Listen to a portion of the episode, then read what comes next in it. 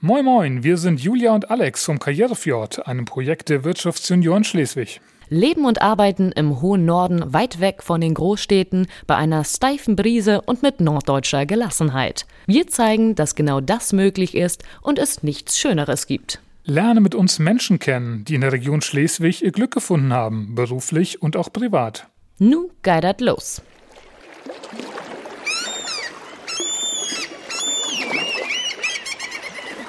Hallo und moin moin, liebe Podcast-Freunde. Hier ist wieder Alex vom Karrierefjord Podcast und bei mir sitzt wie immer die wunderbare Julia. Hallo Julia, wie geht es dir?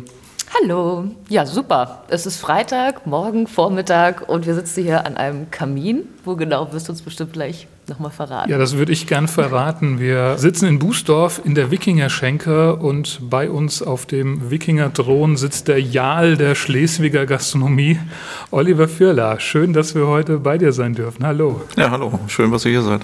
Moin, moin. moin. Ich würde dich direkt als erstes einmal vorstellen für die Hörer, die dich gegebenenfalls eventuell nicht kennen, okay? Wenn es dann im Nachhinein was zu schreien gibt und falsch ist, dann korrigiere mich gerne, okay? Alles klar. Das Odins Heiterbu, die Wikingerschenke, das Okko und das Heiterbu-Café. Oliver Förler ist in und um Schleswig breit aufgestellt. Immer geht es hier für den gelernten Koch natürlich um gutes Essen, gute Getränke und ganz sicherlich, dafür muss man ihn noch nicht kennen, das sieht man schon auf den ersten Blick, um viel Leidenschaft für die Gastronomie. In Magdeburg ist er aufgewachsen und hat seinen Beruf erlernt. Über Berlin, Flensburg und München ist er nach Schleswig bzw. Bußdorf gekommen. Mit der Wikingerschenke fing alles an. Und wo ein Wille ist, ist ja auch ein Weg. Den hat Oliver Förder sich freigeschlagen und über das erste Restaurant hinaus noch mehr eröffnet. Getreu nach seinem Lebensmotto. Wer in die Speisenkarten schaut, erkennt sofort, Saisonalität und Regionalität stehen an oberster Stelle. Inwiefern das vielleicht auch mit dem Verein Fein Heimisch zusammenhängt, das finden wir bestimmt gleich heraus. Wunderbar, dann geht's los. Kleines Warm-up für uns. Ähm wir sitzen hier am Kamin, von daher die, die Wärme von außen ist da, aber es ist Freitagmorgen und der Kopf ist noch so ein bisschen kalt. Deshalb die erste Frage von mir an dich, Oliver. Wo ist dein Schleswigplatz, dein Lieblingsplatz in und um Schleswig? In und um Schleswig, also gerne an der Schlei Richtung Wesebü und dann am besten mit dem Hund. Einmal eine schöne Runde drehen und vielleicht auch mal zwischendurch eine kurze Pause machen. Und zum Naschi-König. Mm, ist nicht so meine Richtung. Also da gehen wir wirklich vorbei. Und, aber wenn wir die Enkelkinder mit haben, dann geht okay. es dann geht's zum Marschi-König. Jetzt haben wir unsere zweite Frage. Ist, die passt jetzt hier natürlich ganz wunderbar nicht. Was ist denn dein Lieblingsrestaurant? Welches deiner oder gehst du auch woanders essen? wir gehen auch woanders essen, aber äh, ja, meistens auch ein bisschen weiter weg. Und wir sind gerne Richtung Skandinavien unterwegs äh, Kopenhagen, Richtung Aarhus ist immer sehr interessant. Berlin ist auch dabei. Also wir probieren gerne was aus und auch gerne regionale Küche. Und klar, wir haben auch viele Feinheimisch-Kollegen, wenn wir hier unterwegs sind, ob auf Sylt oder in Kiel, da wissen wir schon, wo wir gut essen gehen können. Sehr schön. Was ist denn dein Lieblingsevent, deine Lieblingsveranstaltung in und um Schleswig? Also da bleibt mir bloß eins über, das sind die Wikinger. Äh, Markttage in Heiterbu, entweder der Frühjahrsmarkt oder der Sommermarkt, der macht echt Spaß und da können wir ja auch selbst uns austoben und auch einmal die Luft in Heiterbu atmen. Das seid ihr dann auch selber als Aussteller, genau. als Also wir grillen immer unsere Wurst und haben auch unsere Wikinger-Getränke und das macht einem unheimlich Spaß, die ganze Atmosphäre da. Sehr schön. Alles andere hätte mich jetzt auch überrascht. ja, sind wir schon bei der letzten Frage, rückblickend. Wie hat sich Schleswig aus deiner Sicht in den letzten zehn Jahren verändert? Egal ob positiv oder negativ oder Zwischending. Wie, wie siehst du das?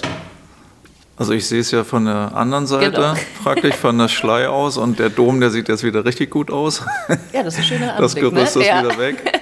Ein bisschen weiter hoch sieht die Schlei nicht mehr so schön aus. Das ist sehr vollgebaut, aber die dort wohnen, die sehen das ja nicht, die sehen nur das schöne Hallebü.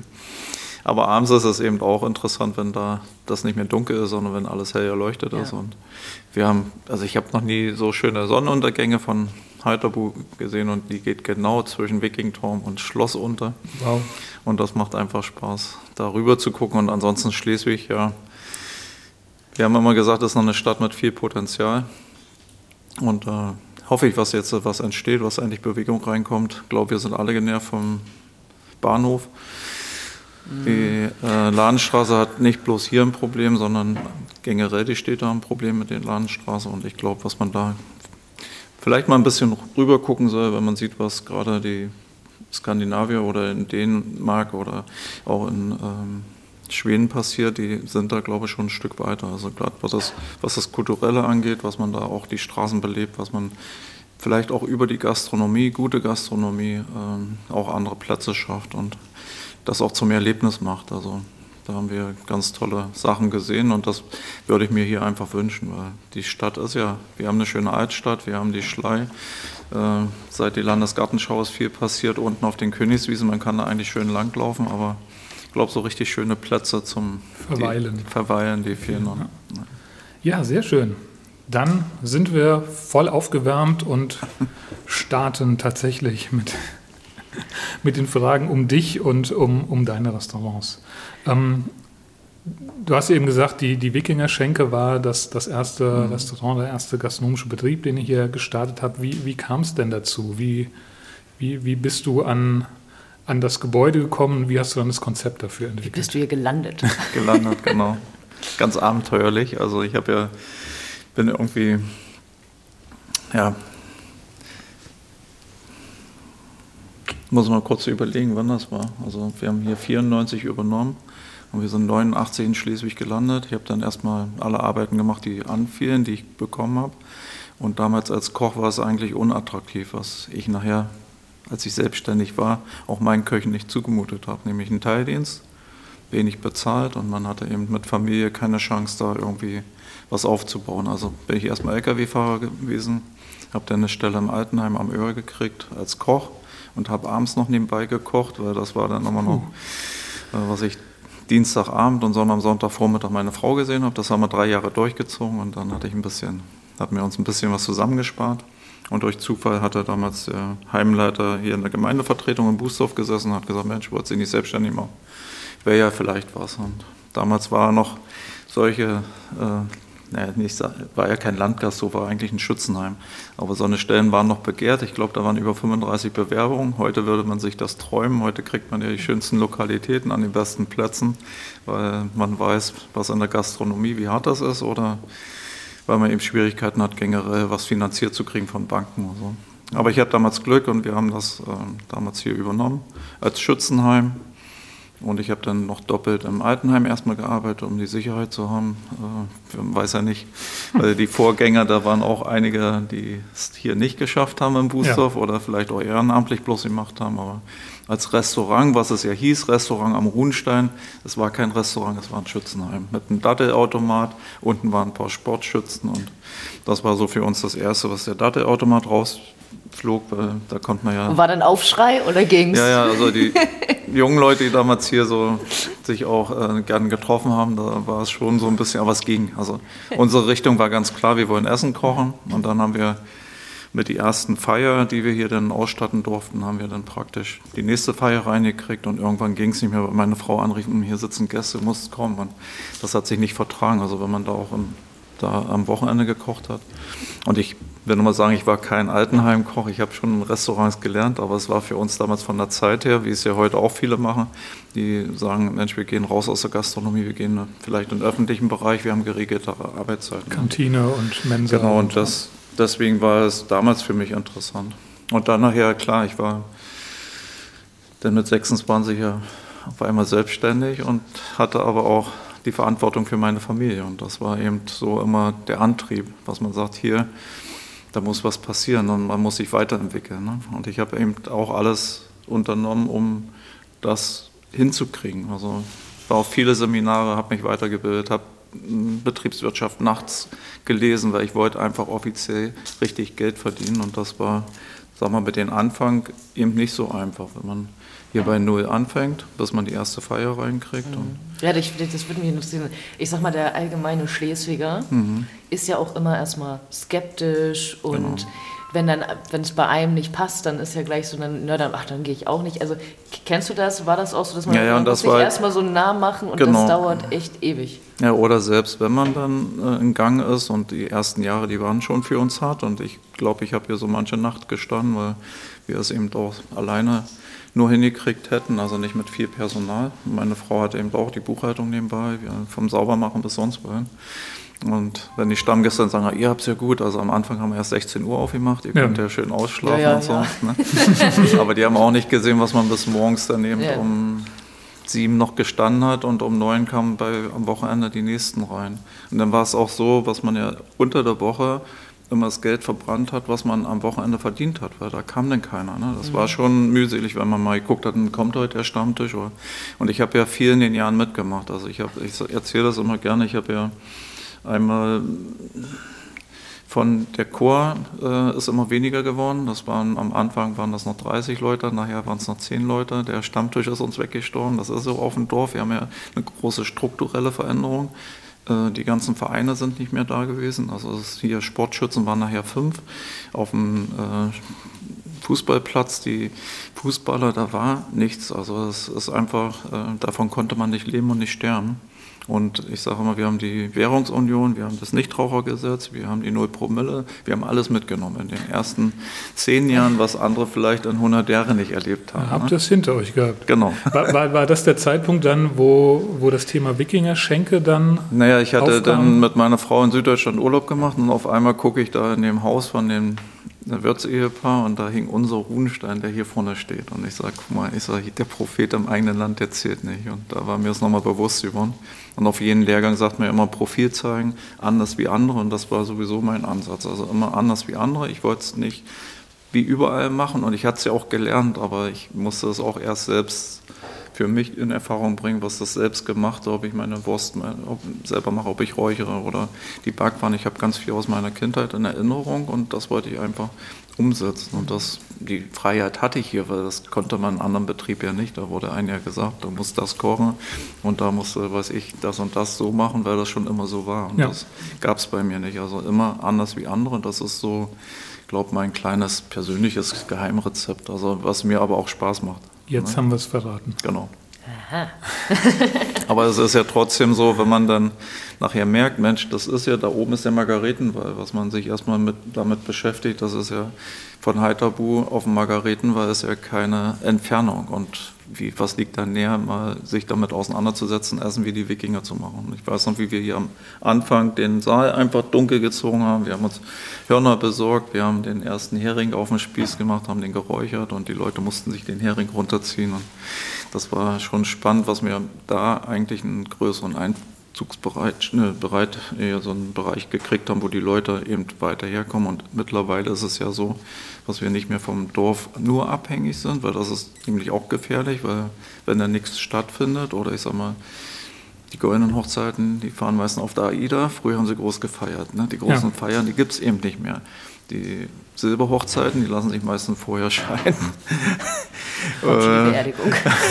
Ja, die Beerdigungen sind auch nicht mehr die großen. Also ich sage mal, bloß vom Dorf, ich, das, haben ja, das ist ja im Moment auch die Entwicklung, was viele Landgasthöfe, dadurch, dass sie kein eigenes Profil haben, vom eigenen Dorf nicht mehr leben können. Und mhm. klar, jeder sagt, so schön ist das, aber wenn sie essen gehen, gehen sie doch woanders hin, weil ich kann es ja auch verstehen, wenn die Leute hier zum Grünkohl-Essen kommen, wenn sie zur Schützengilde hier sind.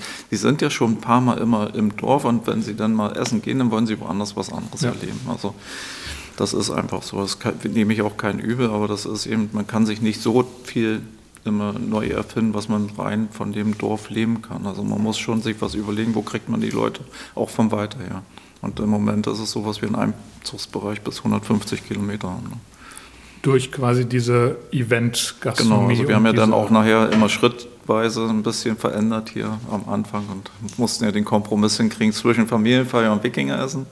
Und ich weiß noch, was vor 15 Jahren, da sagte ich, oh, da musst du jetzt auf Fälle sitzen und auf Bänke. Und das kam eben nicht bei jedem gut an. Heute auf einmal ist es cool. Also es ist, hat sich ja auch gewandelt. Also wir haben ja auch das Publikum, was wir sehen, das sind irgendwie modernen Wikinger, tätowiert, ein Bart und drei Kinder und die finden das einfach, die besuchen Heiterbu und das ist natürlich auch dann schön, wenn sie dann mal so hier sitzen können, aus dem Horn trinken können und ich glaube, das gehört auch immer dazu. Also sehe es immer bei meiner Mutter, wenn die mal eine Busreise macht und die kommt wieder und sagt, das Essen, das war nichts. Dann war die ganze Reise nichts. Ja. Ich glaube, das ist für uns ganz wichtig, was, das, was man das auch verbindet, was man schöne Erlebnisse auch mit einem guten Essen verbindet. Und, und, und das auch Erlebnisgastronomie nicht, nicht nur auf diese Show und den Show-Effekt abzielt, sondern dass natürlich auch das Essen qualitativ genau, also da hatten wir auch echt, handwerklich stimmen muss. Genau, ne? da hatten wir auch echt Angst am Anfang, weil was zieht man für Publikum an? Ne? Ja. Und wir hatten wirklich in den ganzen Jahren nicht einmal Ärger. Wir haben wirklich ganz nette Leute und jeder genießt das auch. Und das nicht mit Knochen werfen oder so, sondern die Wikinger, die hatten ja nichts zum Wegwerfen. Die Wikinger, die haben ja selbst die Knochen ausgekocht und haben davon eine Knochenflöte gebaut. Also. Okay. Und ich muss aber auch sagen, ich hatte auch ganz, ganz, ganz äh, viele gute in den ganzen Jahren Kollegen und die uns unterstützt haben und auch Ideen mit umgesetzt haben. Ja, ja wie ist das überhaupt? Also hast du denn auch ähm also es muss ja auch authentisch sein, genau. die, die, gerade mhm. diese Events oder genau. ähm, ja, die, die, die ich nenne es mal Deko oder die Ausstattung, bist du dann losgereist, hast geguckt, äh, hast recherchiert, hast auch da bis nachts um 3 Uhr äh, Nein, die Wikinger-Geschichte nee, erforscht? Nee, oder? aber das ist heute noch so. Wir haben letztes Jahr sind wir die ganzen Wikingerstätten in Dänemark im Urlaub abgefahren, das war total interessant. Aber ich hatte hier durch Heiterbu auch einen Fundus, also wir haben ja den Verein Opium Spirit, da war dann damals mein Bäcker drin, Krishan, und Krishan, der hat einfach... Äh, bei uns ja auch gearbeitet und wir haben zusammen den Met angesetzt und äh, er hat für mich, also er hat viele Sachen erzählt und auch mit umgestaltet und sagt, du musst es so machen und so. Und da haben wir einfach auch Wert drauf gelegt, weil ich auch damals wusste, was gerade das Museum auch Wert drauf legt, was es nicht zu verkitscht ist. Also nicht ja. mit Hörnerhelm und so. Klar, man kann sich nicht davor wehren, wenn jetzt Kinder kommen mit einem Hörnerhelm. Also da haben wir ja auch nichts dagegen. Raus. Und das hat ja jetzt auch, hat ja auch, hat man ja auch im Museum erkannt, dass ja. das ja ein Klischee, was überall ist. Das kann man nicht komplett abbauen, aber man kann erzählen und das machen ja auch die Wikinger, die hier kommen und auch die Wikinger-Programme mit unterhalten, was sie einfach sagen, was wirklich damals war. Also und das ist eben anders wie im Film. Ne? Und wir haben ja mhm. jetzt so ein nicht, ich sag mal, das hat sich auch so entwickelt. Wir haben ja auch so einen kleinen Hype von die Vikings, von Game of Thrones, weiß ich was. Genau. Das ist Spiel, überall. spielt euch ja im Moment wahrscheinlich super in die. Genau. Und, die und dazu kommt ja noch was auch das Wikinger-Museum ja auch gerade für Familien. Ich gucke immer, was kommt für Publikum. Und das ist natürlich auch aufregend für kleine Jungs und Mädels, mal, hier in Heiterbuch reinzugucken. Und wo die Wikinger waren. Also ja. Und nicht nur schlu äh, schlussendlich natürlich auch das Weltkulturerbe, dass das ist. Genau, das und die ja Margaretenwall und alles. Und das schließt, kommt ne? jetzt und ich glaube, das ja. muss auch die Region ein bisschen mehr, noch mehr verinnerlichen, dass man einfach hier einen riesen Fundus hat und da auch das noch mehr ausspielen mhm. kann. Also wenn ich allein in Stralsund sehe, was da überall der Hiddensee-Schmuck von Harald Blauzahn auslegt, in jedem Geschäft. Und dann fragt man, ja, der wurde hier gefunden auf Hittensee, aber Harald Blauzahn war er hier in Heiterbuch. Ja. Ich sage, wer macht denn den Schmuck? Ist das eine, eine das macht hier die Yes-Spiele aus Schleswig, weil die als einziges das Replik hat und da die produzieren kann. Aber in Schleswig, Schleswig gibt es keinen Blauzahn. ja, und das ist so, wo ich dann sage, hm, wir haben ja Wikingerstadt und ja, ja. Äh, da gehört es nicht nur dazu, Figuren vor der Tür zu stellen, sondern auch zu sagen, ey, wenn hier so eine Events sind, das müssen wir alle mal mitmachen. Also das wünsche ich mir noch mehr dass man da einfach auch, wenn hier der Sommermarkt oder Frühjahrsmarkt, was ist Dorf vielleicht ein bisschen mehr das mit begleitet und mitmacht. Wie ging es denn dann weiter? Also Wikingerschenke ist jetzt hier in Bußdorf aus dem Sportlerheim geworden. Ja, wir haben erst in Schützenheim ein Restaurant gemacht, aus einem genau. Restaurant, Erlebnisrestaurant. So, das war unser Schritt hier. Und, und wie ging es dann in die anderen Und dann, äh, ja, stand auf einmal das Odins damals ja der historische Gasthof Hadebü. Da wurde bekannt, was der im Insolvenzverfahren und verkauft werden sollte. Und da habe ich gesagt, wenn da vorne einer hinkommt, weil mein alter Bürgermeister, Hans-Jürgen Wegner, der hat immer gesagt, Oliver, wenn da einer hinkommt, dann müssen erst drei drüber wegstarben, bis einer davon leben kann. So. Und da hatte ich gedacht, wir haben jetzt alles spezialisiert, aber wenn einer direkt vor die Toren von Heiterbu sowas aufmacht. Und auch Wikinger macht. Dann verhungere ich hier, weil eigentlich ist es ja gefühlt am Arsch der Welt, sag ich mal, bevor man das hier findet. Äh, jetzt äh, heutzutage ist es ja gar nicht mehr so weit weg, weil jeder hat ein Handy und jeder kann über Instagram und Facebook, also das konnten wir damals nicht. Die erste Speisekarte haben wir mit der Hand geschrieben und eine Anzeige konnten wir uns in der Zeitung nicht leisten. Also war man von Berichterstattung angewiesen und da ist es ja auch immer so. Da muss immer ein Wert hinterstehen. Man kriegt keinen Bericht rein, wenn man nicht die und die Summe an Anzeigen noch regeneriert. Und das war schon ziemlich schwierig. Heute hat man ja eben alle Möglichkeiten. Ne? Ja. Okay, das heißt. Und, und, dann hatten, und dann hatten die gesagt, okay, so wenn du das nicht machst, und dann bin ich erstmal vorsichtig da unten spazieren gegangen mit meiner Frau und habe gesagt, hm. Mehrfach. So, mehrfach, so. Und das war ganz witzig, das erzählt mir heute. Und dann sagt sie, wenn du das machst, dann lasse ich mich scheiden. Ich sage, naja. das ist, äh, wenn man weiß, was wir hier gearbeitet haben und wenn man dann noch so einen Spinner hat, der sagt, Mensch, da ist so eine Ruine und das wusste ja jeder. Umsonst stand es ja nicht 30 Jahre leer. Also aber ja, ich habe das eben geschafft, dass man wirklich da das hinkriegt. Das war nicht einfach. Also egal, welche Gespräche man geführt hat, die guckten einen alle an, als wenn man vom Mars kommt. Aber es hat dann auch jemand gekauft, der genau. das auch als Gastronomie dir verpachten wollte und verpachtet hat? Nee, ich habe, ja. ja, egal. Es ist, ich habe ein die Bank wollte nicht mitmachen. Ich habe einen Geschäftspartner gefunden, der gesagt hat, okay, okay. ich investiere das und ich werde dann Pächter. Ich konnte es aber alles so umsetzen, wie ich es wollte. Also mhm. Er hat da von Gastronomie keine Ahnung und hat gesagt. Das ist auch nicht schlecht. Nee, genau. Und das war für uns eigentlich äh, damals der, ein, der einzigste Weg. Also ich sage mal, man kann ja nicht ähm, so eine Idee nachher begraben und sagen, so, es war auch mutig, wenn ich heute die Bilder angucke, ja. dann sage ich auch, hm, doch, war ganz mutig gewesen, aber wir hatten eben, ich sage immer, wir hatten so einen, der oben aufgepasst hat, weil wir sind ja genau zwischen St. Andreaskirche und dem Dom und der liebe Gott, der sagt immer, hier, komm, geht mal rein und unterstützt den. Ne? Und der, der, Gott der Wikinger wahrscheinlich genau, hat auch noch sagt, die sagt, Genau, das sagt Christian, hat das damals auch immer gesagt, weil er hat das auch, äh, hat ja damals die Bäckerei damals mit ja. aufgebaut das war ja auch ein mutiger Schritt, was man im Restaurant eine eigene Bäckerei hat. Und ich weiß noch, wo ich den ersten Ofen damals gekauft habe, das war schon, äh, ja, soll man das machen? Dann so einen Bäcker einstellen, das sind ja auch äh, Riesenkosten, die man damit einmal hat. Und sagt, äh, wird das überhaupt, wird es eine Touristenfalle? Was macht man da? Also kommen überhaupt Leute. Deswegen haben wir 2007 erstmal einen Garten angefangen.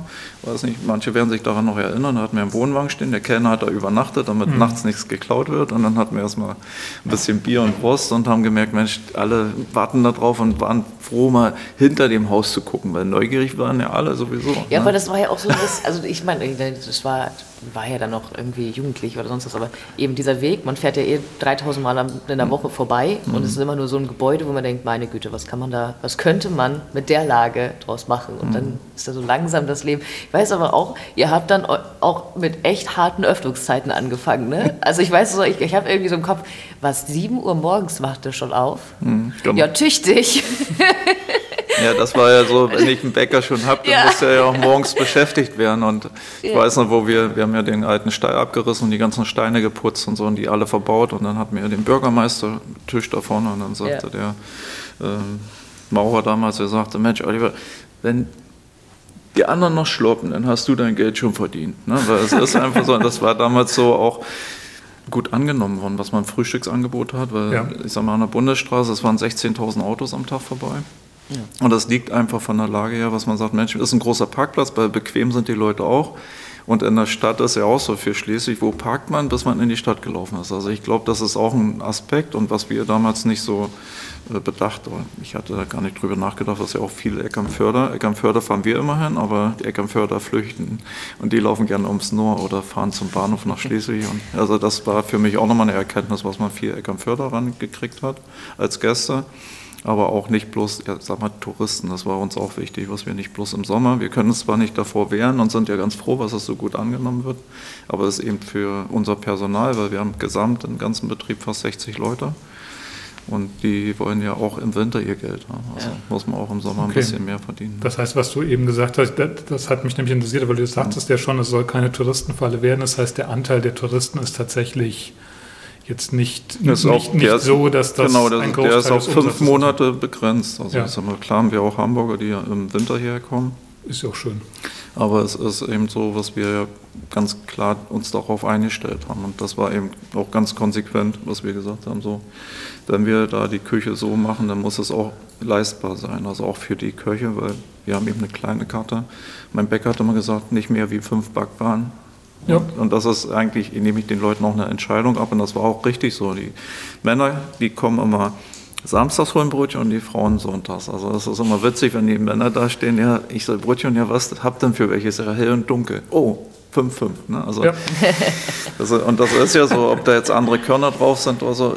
Das Wichtige ist, was das Brötchen schmeckt. Und wir haben das eben bei bestimmten Bereichen. Wir können in die Produkttiefe gehen durch die Langzeitgärung oder bei der Wurst, was wir keine äh, Geschmacksstoffe drin haben, was wir wirklich so, wie, es ganz normal eigentlich ist. Aber es ist heute nicht mehr normal. Also sich darauf ja. zu konzentrieren und zu wissen, wo kommt das Schwein her. Und das ist auch bei unserer Leberwurst. Ich saß gestern mit Nico Andresen zusammen, das ist Selk, da kriegen wir unsere Schweine her.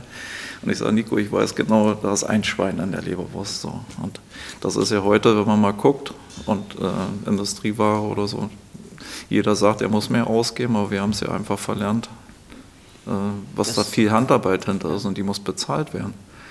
Und das ist ja auch so, was für mich immer manchmal so ein bisschen schwierig ist, wenn ich eine Bewertung lese und ja, ganz schön hochpreisig. Ja, aber wer sagt denn, was wie teuer sein darf? Also wir haben dann einen Deckungsbeitrag, der muss einfach bezahlt werden. Wenn ich Fachleute einstelle, wenn ich einen Konditormeister, welchen Bäckermeister, wenn ich die Wurst selber mache, auch bei Feinheimisch haben wir uns ja verpflichtet, 60 Prozent regionale Produkte zu verwenden und keine Convenience. Also wir stellen alles selbst her. Selbst die Soße werden die Knochen angesetzt, also habe ich höhere Personalkosten. Mhm. Wenn ich ein Geschäft habe, ob, ich, ob da ich als Pächter drin bin und muss meine Pacht zahlen oder habe noch selbst investiert, da ist ja ein gewisser Geldwert dahinter und der muss am Monatsende muss ja bezahlt werden. Oder habe ich einen Laden, wo ich Investitionsstau von 30 Jahren habe, wo ich mich vielleicht nicht weiterentwickle und wo die Familie gerade so alles deckt, aber ich kann auch nicht leben und sterben. Und das ist dann auch, das war nie mein Ziel. Also ich will schon eine gute Qualität, ich kaufe gut ein, ich will was bei einem kleinen bäuerlichen Betrieb auch leben können. Ja, und das kostet dann halt einfach. Und, da, und das kostet, logisch. und das ist dann wichtig, ich glaube, viele machen sich den Kopf und denken immer, ja, die Leute kommen dann nicht mehr. Nee, wer, wem das bewusst ist und wer weiß, was er gute Sachen kriegt, das geht uns ja auch so, dann gebe ich lieber zwei Euro mehr aus. Ja. Oder es kommen halt andere Leute, die das so zu schätzen wissen und genau. die, denen das, das dann. Und das ist auch witzig, ist. was viele von außerhalb dann nochmal sagen, ja, wir wollten ja nicht bei uns noch was aufmachen. Also die, die, Rückmeldung kriegt man eher von außerhalb. Ja. Ne? Also Apropos aufmachen. Ich versuche, also ähm, 60 Mitarbeiter sagtest du gerade, es mhm. liegt aber auch daran, dass es jetzt nicht nur die zwei. Objekte, nenne ich das mal gebe, genau. sondern noch mehr. Ich habe aber durchgehört, deine Frau hat sich immer noch nicht scheiden lassen. Nein, Die macht auch gut. das noch genau, Genau. Es kam also noch ähm, das Okko dazu und das Heiterbuch-Café. Mhm. Also das Heiterbuch-Café, das war nochmal vor, ja jetzt sind es auch zehn Jahre her schon, eine Entscheidung, weil da ja wirklich alle hinkommen, die Wikinger interessiert sind. Ja. Und da hat man, sagen wir mal, auch die größte Trefferquote, Gruppen zu erreichen oder auch die Leute hin und her. Also ich glaube, auch fürs Museum ist es ähm, eine das gute, ist direkt im Museum. Im Museum drin, genau. Und da ist es auch ja. für die ganz gut, weil die Gruppenanfragen, die können wir natürlich bedienen. Wir können sagen, ja, wenn ihr à la carte essen wollt, wenn ihr feinheimische Küche oder jetzt mit dem Hofland könnt ihr ins Odins gehen. Die Gruppen können ihr die Wikingerschenke gehen und Kleinigkeiten kriegt ihr hier einen Kaffee. Also mhm. ich glaube schon, was das auch ein wichtiger Punkt war, um, um die anderen zu bedienen und auch ähm, auf sich aufmerksam zu machen. Das Heiterbuch-Café damals war natürlich auch, das ist heute auch schon wieder anders. Also wir ja, haben heute andere Möglichkeiten, äh, Leute zu empfangen oder über Instagram auch da über uns aufmerksam zu machen. Und das merken wir, was da auch wirklich äh, stetig die Zahlen steigen, was die Leute einfach mehr damit umgehen. Gerade jetzt nach der Corona-Zeit, ob es äh, To-Go ist, ob es die Karte ist, ob es Reservierung ist, passiert immer mehr online. Selbst die Kartenzahlung, die hatten wir bei 10 Prozent, wir sind jetzt bei 60 Prozent, die mit Karte bezahlen. Also wir sind ja langsam im digitalen Zeitalter. Mhm. Und das ist für uns nochmal eine Riesenchance auch zu transportieren, warum ist das denn so bei uns? Also was steckt dahinter? Welcher Bauer, wie zieht er seine Schweine, dürfen die auf die Koppel laufen? Das ganze Jahr, dürfen die Geburtstag feiern, was machen wir in die Wurst rein, nehmen wir Naturdärme, welche Gewürze, malen wir die selbst, nehmen wir Engelwurst Pflück, von der pflück, Schlei. Pflückt ihr sie selber, genau. Genau, oder machen wir Löwenzahnsirup oder so? Und das ist einfach für mich unheimlich spannend, also was jetzt... Vielleicht auch meine, mein kleines Hobby ist und Arbeit, deswegen merkt man ja nicht, es ist Arbeit und das macht eben dann auch Spaß, weil man merkt, was es auch angenommen wird. Und selbst mit dem Brötchen hätte ich damals auch, hätte keiner gedacht, was wir so viel Brötchen am Tag backen, aber es merken auch die Leute. Wie, wie, wie viel sind es denn, magst du das sagen? Ja, das ist kein Problem. Also am Wochenende sind wir bei 2200 Brötchen, die wir mit der Hand drehen. Wow. Also das ist schon, weil wir eben auch außer Haus gibt Brötchen Arme. Genau. Okay. Und gesamt haben wir irgendwie 35 Tonnen Mehl, die wir auch aus der Region beziehen. Also ich ja. sehe dann immer, was ich auch den Mehrwert regeneriere bei den, oder generell auch, was viele Familien davon leben können. Das sind ja nicht bloß die Angestellten, sondern wenn ich dann 7,5 Tonnen Käse aus Backensholz hole im Jahr. Das ist ja auch schön, wenn man das unterstützen kann oder wenn ich 80.000 Eier verballere da. Ja. Ist, oder wenn ich, äh, was ich, 8 Tonnen Gello wie vielleicht vom Bunde Wieschen kriege. Also das ist aufs Jahr gesehen ja eine ganze Menge und das ist ja auch für die Betriebe, die kleinen Manufakturen, die wir hier noch haben, die müssen wir unbedingt erhalten, weil sonst haben wir nachher bloß eine groß, äh, wir haben ja im Moment haben wir vier Lebensmittelkonzerne, die bestimmen in Deutschland, was wir essen. Da gibt es eben bloß drei Sorten Äpfel. Aber ich habe in Andresen aus Hollingstedt und die hat über 100 alte Apfelbäume. Und das ist so spannend, damit was zu machen. Ne? Und da, das auch mit verwerten zu können, weil es geht ja auch viel Wissen verloren. Das ist ja auch Kultur. Also das ist ja jetzt nicht nur Nährstoffe. Ja. Und, und das ist ja nicht bloß Landgasthofsterben, wir haben die Bäckereien, wir haben hier keinen Fischladen in Schleswig, wir haben keinen Schlachter mehr. Also wer arbeitet dann noch handwerklich? Also wir sind ja immer mehr, selbst wenn man einkauft und mal guckt, was kaufen wir dann ein? Wie viel verpackte Ware? Also mhm. es gibt immer welche, die auf den Wochenmarkt gehen, aber wie viel kommt wirklich aus der Region? Weil regional ist nicht beschrieben. Wie groß ja, ist, ist die ja Region? kein begrenzter nee, oder geschützter Begriff. Nein, ne? Das genau. regional kann alles genau. sein. Das, äh, das sind eher ja. ja. Und das ist eben so wichtig und äh, letztens sagt sogar einer, ja, wenn du es nicht mehr machst, also wer soll es denn auch weiter, also man lebt das ja nur selber Ne? Also man muss es eben weitergeben. Und ich glaube, meine Köcher, die sind ganz froh, was sie es auch mal sehen. Also wo hat man sonst die Chance im Restaurant mal zu sehen, wie entsteht denn so ein Brot? Ach, wie ist das dann mit der Langzeitgärung? Ne? Christian, der stand immer da, der hat den Teig gezogen und sagt, guck mal, Oliver, guck mal. Ich sag, was denn? Ja, hier die Blasen und der Kleberanteil von dem Mehl. Heute gibt es nur noch, in der, sagen wir, Großteil gibt es nur noch Maschinenführer. Ne? Die haben eine Backmischung, der wird angestellt und dann zehn Minuten die Maschine laufen lassen, oh, dann kommen die Brötchen raus. Ne? Genau. Ja, und das ist dann kein Unterschied. Kein und deswegen, ich glaube, dann hat man auch nicht mehr den Unterschied, weil das vielleicht sogar nicht mal so gut schmeckt wie das von ja, einem Discounter. Mhm. Also ich muss, kann mich ja bloß abheben, wenn ich wirklich weiß, ich habe es selbst gemacht, ich weiß, was drin ist und es ist einfach ein besseres Produkt. Ja. Kommt es aus einem Holzbackofen oder habe ich die Butter selbst eingezogen im Croissant oder und, und, wichtig ist für mich als Konsument halt auch, dass, dass ich es auch nicht nur weiß, sondern dass ich es tatsächlich auch wahrnehmen kann. Also mhm. es gibt ja auch viele Produkte, wo ich sage, die sind zwar jetzt handgemacht, aber qualitativ doch irgendwie so auf einem Niveau, dass ich gar keinen Unterschied merke. Ähm, aber ja, aber selbst wenn ich jetzt so zum Beispiel Rindfleisch, ich frage, wo kommt das her? Ja, von Dänisch Grauen. Dänisch Grauen sitzt in Husum, also eigentlich ja regional, aber wo kommen die Tiere her? Kommen von Dänemark. Ne? Oder es ist schon, wenn, Glück dann, hast, ja. wenn ich Glück habe. Ja. Genau. Und das ist schon, äh, wenn man sich damit auseinandersetzt, dann ich will es einfach auch nicht verarbeiten. Also ich glaube, ich bin so einen Schritt gegangen. Man kann ja nicht zurück. Also ich sehe sofort, wenn ich irgendwo essen bin, was ist das für Käse. Ne? Ja. Also, und das geht den Konsumenten heute auch so. Der ist da aufgeklärt. Der ist nicht mehr wie vor 20 Jahren, was ich da eine Packung aufreiße und sage, so mach schön Frühstück hier mit und demselben Käse, den es vielleicht im Discounter gibt.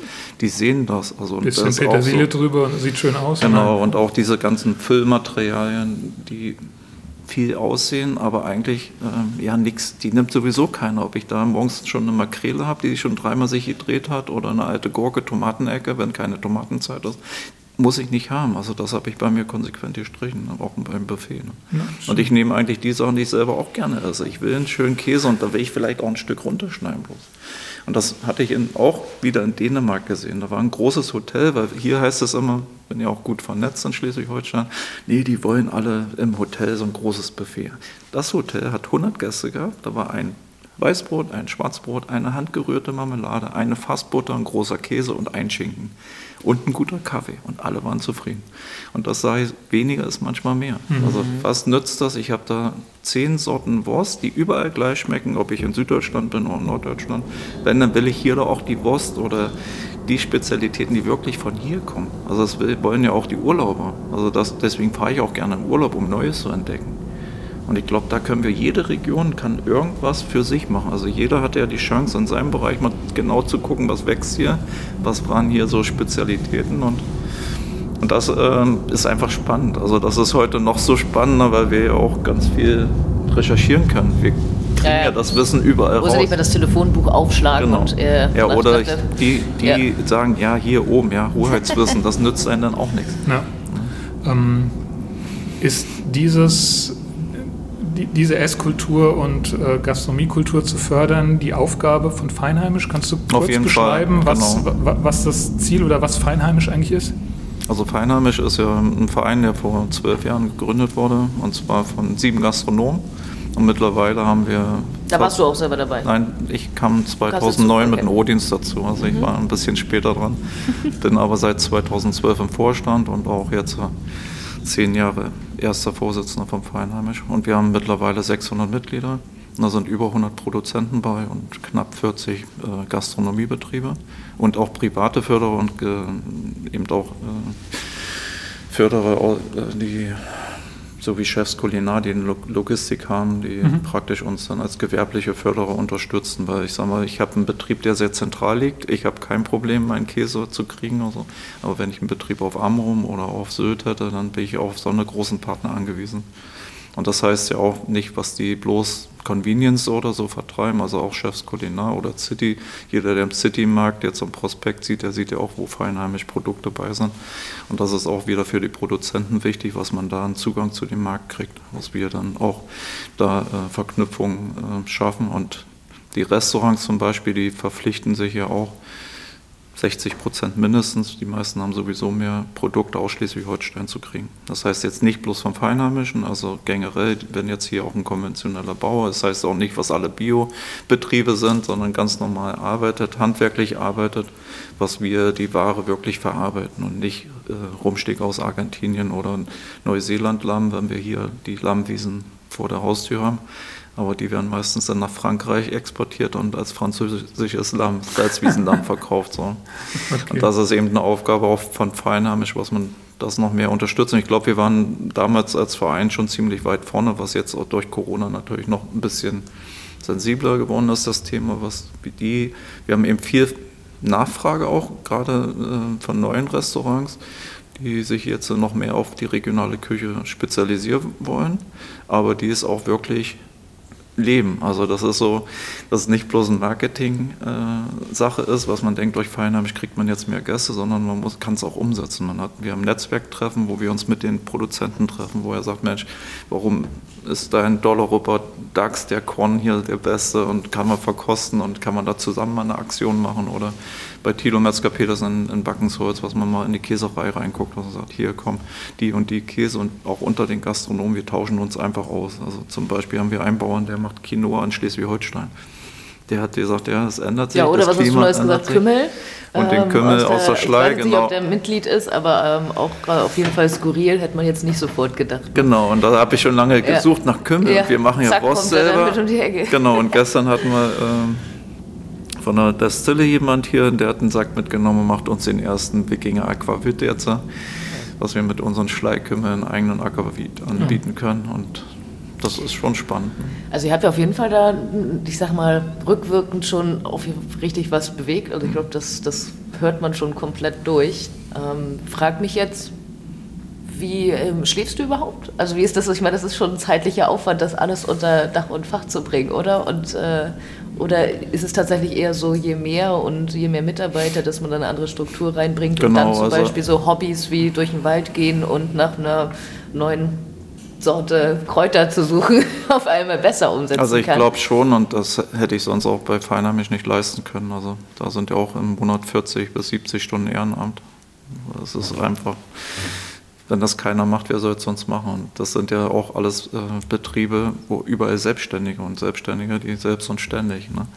Und bei uns ist es durch die Größe, was ich wirklich auch einen Teil Freiraum habe, weil ich gute Leute habe, einen guten Küchenchef, einen guten Bäcker, was ich mich darauf verlassen kann. Aber genauso, wenn ich die Kräuter besorge, was die auch damit was anfangen können und auch froh sind, was sie was mit ansetzen. Und da habe ich eben auch ganz viel Neugierde, glaube die nie aufhört. Also egal, was ich sehe, das interessiert mich und das will man dann auch umsetzen. Und ich glaube, das Umsetzen, das können wir ganz gut. Also viele haben ja viele Ideen, Aber was man innerhalb von 48 Stunden nicht umsetzt, das kriegt man nicht hin. Das ist das, super, super Philosophie. Und, und das ist einfach so, was ich auch, ich habe es einfach auch vielleicht, von den Großen kann man immer lernen. Und da heißt es ja auch, lieber am Betrieb arbeiten anstatt im Betrieb. Ein Kleiner, der jetzt bloß hinterm Herd steht, der hat ja, will, will vielleicht, aber er schafft es gar nicht, weil der Arbeitstag, der hat irgendwo seine Grenzen. Und mhm. das hätte ich vielleicht auch nicht ohne das O-Dienst geschafft. Also wir haben damals ja auf einmal auch einen Sprung gemacht, was wir von ein, zwei Angestellten auf einmal 20, 30 Angestellte hatten. Und da merkt man schon, was man nicht mehr bloß in der Küche stehen kann, weil da geht nichts vorwärts. Also ich kann zwar zeigen, was ich vielleicht gut kochen kann und äh, komme aber vom Herd nicht mehr weg. Aber da ist eben, wenn man von morgens um 7 bis abends 22 Uhr aufhat, da muss man sich mehr ums Personal kümmern. Und da ist ja sagen wir manchmal, dass man vielleicht auch einen Teil Psychiater. Ich wollte gerade sagen, irgendwo drückt ja immer ein Schuh, ne? genau. Aber es, äh, ich glaube, wenn, wenn die merken, was man dahinter steht und was man die mit unterstützt, wie jetzt zum Beispiel auch gerade in der zweiten fast Lockdown-Phase, die wir haben, dass wir eben da auch komplett das Gehalt aufstocken, was unsere Möglichkeit ist, auch um die Leute zu sagen, Mensch, wir wollen euch auch wertschätzen und wollen, was ihr gerne bei uns bleibt, weil es ist schon schwierig, gerade in der Gastronomie. Es ist ja nicht bloß, was die vielleicht 80 oder 60 Prozent nur vom Gehalt und der Kurzarbeit kriegen, sondern es fehlt ja das komplette Trinkgeld und da sind ja. eben auch viele von abhängig. Ja. Und da haben wir eben viele Aktionen gemacht, aber es ist dann auch wieder ein anderer Bereich, was man sagt, naja, wir müssen nicht immer bloß in Lebensmittel denken, wir gucken mal, was wir vielleicht für unsere Leute machen können oder wie wir die unterstützen können. Und das ist mir manchmal viel wichtiger, anstatt noch zu wachsen, wachsen, wachsen. Also irgendwo hat es ja auch ein Ende. Also auch meine Zeit ist begrenzt.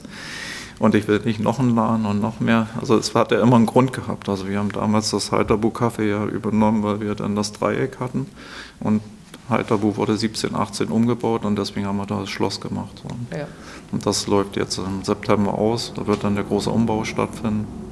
Aber nach dem Umbau seid ihr auch wieder am Schloss? Oder ist ich glaube nicht, nicht, also. Okay. Wir konzentrieren uns auf unseren Betrieb, glaube ich, und das ist auch besser, weil das habe ich auch gemerkt, das hat alles Grenzen. Also. Mhm. Und das wird ja auch nicht einfacher, ich sage mal, noch mehr Leute zu regenerieren. Und auch da ist es ja so, gerade im Museumsbereich ist ja immer von November bis April ist einfach nicht viel zu bewegen und außerhalb der mhm. Öffnungszeiten kann man auch keine großen Events im Winter, was will man hier oben groß machen. Also ich glaube schon, wenn da einer sich nur darauf konzentriert und das aus eigener Kraft macht, aber wenn ich es alles fremd steuern soll, dann ist es schon mhm. begrenzte Möglichkeiten. Ne? Jetzt haben wir wirklich, glaube ich, ähm, einen ganz tiefen Einblick bekommen. Wir haben es so ein bisschen angekratzt, auch äh, die Lage der Gastronomie der letzten zwei Jahre war ja nun bescheiden. Ich glaube, wir müssen es auch nicht zu sehr vertiefen, weil das wissen wir alle und es äh, sieht ja vielleicht gegebenenfalls so aus, als wenn es dann irgendwann mal besser wird. Aber wie schaust du denn nichtsdestotrotz, ähm, so als letzte Frage, jetzt so nach den zwei Jahren, in die Zukunft. Vielleicht hat das ja auch was mit sich gebracht, was das nochmal gestärkt hat. Du hast ja schon, das darf ich mal vielleicht so bewerten, schon viel, viel äh, mitgemacht und vielleicht stärkt das auch noch. Das ist nicht, also ist tatsächlich eine Frage. Also für mich ist das ja immer die schönste Herausforderung, wenn nichts mehr geht, dann Gas zu geben. Und ich glaube, die letzten zwei Jahre haben wir eine schnellere Entwicklung gemacht wie die letzten fünf Jahre. Also gerade was im Bereich ähm, Digitalisierung im Betrieb angeht, weil wir haben auch äh, drei Leute allein im Büro zu sitzen. Das sieht ja so ein Ausste Außenstehender, sieht das ja gar nicht. Oder zwei Hausmeister angestellt, das ist ja, was alles in Ordnung ist. Wir haben äh, die Kassen verbunden, wir haben neue Systeme eingebaut. Wir sind jetzt wieder dabei, was wir extra Schulung fürs Personal machen. Wie gehen wir mit der neuen Herausforderung um, weil auch die Gäste haben sich verändert. Mhm. Und äh, ich glaube, die größte Herausforderung die wir die letzten, wir sind 26 Jahre selbstständig, noch nie hatten, so eine enorme Preissteigerung. Jeder weiß es selbst, was Tanken im Moment kostet, aber ich habe letzte Woche allein 28 Preiserhöhungen gekriegt und äh, Mindestlohn. Das heißt nicht, was wir nicht Mindestlohn zahlen, aber es das heißt ja, wenn der Mindestlohn mit 12 Euro kommt, was die anderen auch mehr verdienen wollen. Und wenn ich sagen wir, im Monat auf einmal 20.000 Euro mehr Lohnkosten habe, dann muss man das auch irgendwo wieder verdienen. Und das äh, müssen, muss, ich glaube, das wird jetzt nochmal für alle auch eine Erfahrung sein, wie kriegt man das den Gast vermittelt. Und ich glaube, das muss jetzt passieren, weil 20 Jahre hat man es verpennt einfach. Es war einfach zu günstig, wenn man jeder weiß, wenn man auch in Skandinavien essen geht, das kostet mehr. Und wir müssen die Leute ja auch den Arbeitsplatz attraktiv gestalten. Und das geht letztendlich auch über die Bezahlung oder über Freiräume, vielleicht bloß eine Vier-Tage-Woche in Zukunft, ich weiß es nicht. Und wir haben bisher den Luxus gehabt, wir sieben Tage die Woche auf dem A, 15 Stunden, das ist schon eine, eine, eine Menge. Aber vielleicht gibt es auch andere Modelle, was man vielleicht eine Produktionsküche einrichtet, was man mehr vorproduziert, was man das wirklich auch die Leute sagt, okay, ich kann vielleicht auch einen Koch einstellen von Montag bis Donnerstag, ne, der eben in der Küche mit unterstützt. Also da muss man einfach neue Wege gehen. Wie können wir es attraktiver machen? Auch bei Feinheimisch ist das die Frage, warum soll ein Koch bloß Koch lernen? Vielleicht macht er anderthalb Jahre Koch und geht dann nochmal als Bäcker irgendwo rein oder als Schlachter, weil es sind ja auch gerade Erfahrungen, die vielleicht ein bisschen attraktiver sind? Oder geht man grenzübergreifend? Oder warum muss eine Hotelfachfrau, kann ja auch ein Jahr im Restaurant arbeiten und den Rest im Hotel? Also, und warum, ich frage mich eigentlich auch, aber da werde ich nicht gegen ankommen, aber ich habe auch eine Lehrzeit von zwei Jahren gehabt und bin auch ein Koch geworden. Also warum drei Jahre? Also wir brauchen dringend, dringend Leute und da wäre es eigentlich mal an der Zeit, was man darüber mal nachdenkt und sagt, Leute, wie kriegen wir da mehr Leute rein? Wie machen wir es attraktiver? Klar, das Lehrlingsgeld ist jetzt alles gestiegen, aber das ist ja, noch dafür nicht. Das ist noch nicht, auch gestiegen. Also genau, aber das ja dann auch wieder genau, nicht. Aber das ist ja nicht so. Es gibt eben viele, die sagen, oh, ich früher, was ich bloß gekriegt. Nee, das ist eine andere Zeit. Ja mehr, genau. Und auch die Leute ticken anders. Wir wurden ja. anders erzogen. Wir mussten früher mit ran. Heute kriegt man ja auch Leute, die vielleicht zu Hause noch gar nichts gemacht haben, die erstmal reinschnuppern müssen und ähm, das müsste mehr unterstützt werden. Ich glaube, das wäre auch so ein Wunsch, was man da auch nicht bloß ähm, landesweit guckt. Also vielleicht müsste man noch, das ist ein gesamtgesellschaftliches Problem. Wir müssen irgendwie mal gucken, wie kann auch die Regierung das unterstützen. Denn das ist auch so, was ich da über die Grenzen gucke. Da hat man praktisch auch so eine Küchencrew, auch die Abwäsche mal nach vorne gestellt auf Großplakate und hat gesagt, hier, äh, wir haben Gold, Silber, Bronze gekriegt. Das war die Biozertifizierung in Skandinavien. Da hat man gesagt, okay, wir wollen mehr Geld ausgeben für die Kinder. Und das ist so, was mich ganz doll bewegt. Also ich bin ja feinheimisch groß geworden. Meine Oma, die hat eingeweckt, wir haben geschlachtet. Heute, ich weiß nicht, ob jeder noch gekochtes Essen zu Hause kriegt. In der ja. Schule wird es nicht mehr gelernt, ähm, Unterricht nicht mehr. Und letztendlich ist es doch das, was uns erhält, das Wichtigste ist. Mittel zum Leben, das Lebensmittel. Und die Wertschätzung, das zu lernen, auch in der Schule wieder als Fach vielleicht, ich weiß nicht, also da müssten wir die Kinder mehr dran ranführen, weil die sind ja nachher die Entscheidungsträger, die sagen, was gibt es in der Kantine zu essen oder was gibt es für die Kinder. Und nicht bloß äh, so Fertigkram oder aus Großkantinen. Also wenn man da teilweise sieht, was da angeliefert wird und wie wenig Geld aber auch bloß zur Verfügung steht, das kann ich dann nicht verstehen. Also und, und das ist nachher auch, da frage ich mich, wer wird in zehn Jahren das noch schätzen, was wir machen in, im Restaurant? Wer kennt den Unterschied noch? Wer schmeckt das noch? Wir haben jetzt genau, noch alle Erinnerungen. Die Sensorik überhaupt. Die Sensorik noch ja. da. So. Und das müsste eigentlich nochmal ein großes Thema. Und da sind wir jetzt gerade bei. Also ich habe auch gelernt, was wir allein als Feinheimisch Verein nicht die Aufmerksamkeit kriegen, die wir eigentlich benötigen. Und wir haben jetzt das erste Treffen gehabt. Wir haben, äh, ich habe das geschafft, dass wir die Nordbauern, äh, die Regionalwert AG Hamburg zusammengekriegt haben und da versuchen zusammen in Zukunft aufzutreten. Und wir haben jetzt das erste Projekt mit einer Logistik, weil jeder Verein für sich eine Logistik hat, wie kriegt er die Lebensmittel zum Endverbraucher oder zum, zum äh, Gastronomiebetrieb. Und wenn man da eine gemeinsame Lösung findet und jeder ein bisschen was reinwirft im Pott, dann schafft man viel mehr. Und da können wir, glaube ich, nicht auf die Politik warten. Das ist einfach so, ehe sich da was dreht. Jetzt ist wieder Wahlkampfthema. Ja, da braucht man ja gar nicht mit ankommen. Da müssen die Selbst und Ständigen wieder ran. Ne? genau. Ich würde das jetzt gerne ähm, einfach deinen letzten Redebeitrag so als wunderbares Schlusswort stehen lassen. Da, ist, da sind viele offene Fragen, wo sich unsere HörerInnen auch Gedanken machen können. Da sind Forderungen an Gesellschaft und Politik dabei. Ähm, da müssen wir jetzt gar nicht weiter dazu kommentieren. Ich danke dir sehr, sehr herzlich, dass du dir heute die Zeit genommen hast, mit uns zu sprechen und uns hier zu empfangen und zu bewirten. Und ähm, wünsche dir weiterhin alles, alles Gute mit all dem, was du vorhast. Ja, vielen Dank, euch auch. Vielen Dank, ja. auch von meiner Seite. Und ich tippe, ist es Hofkäse, äh, nee, Deichkäse, der hier neben uns, äh, genau. uns anlacht, oder? Und Wacholderschinken. Und Wacholderschinken, genau. sehr gut. Dann beißen wir da vielleicht gleich rein. Guten Vielen Appetit. Dank fürs Zuhören. Ahoi. Tschüss. Tschüss.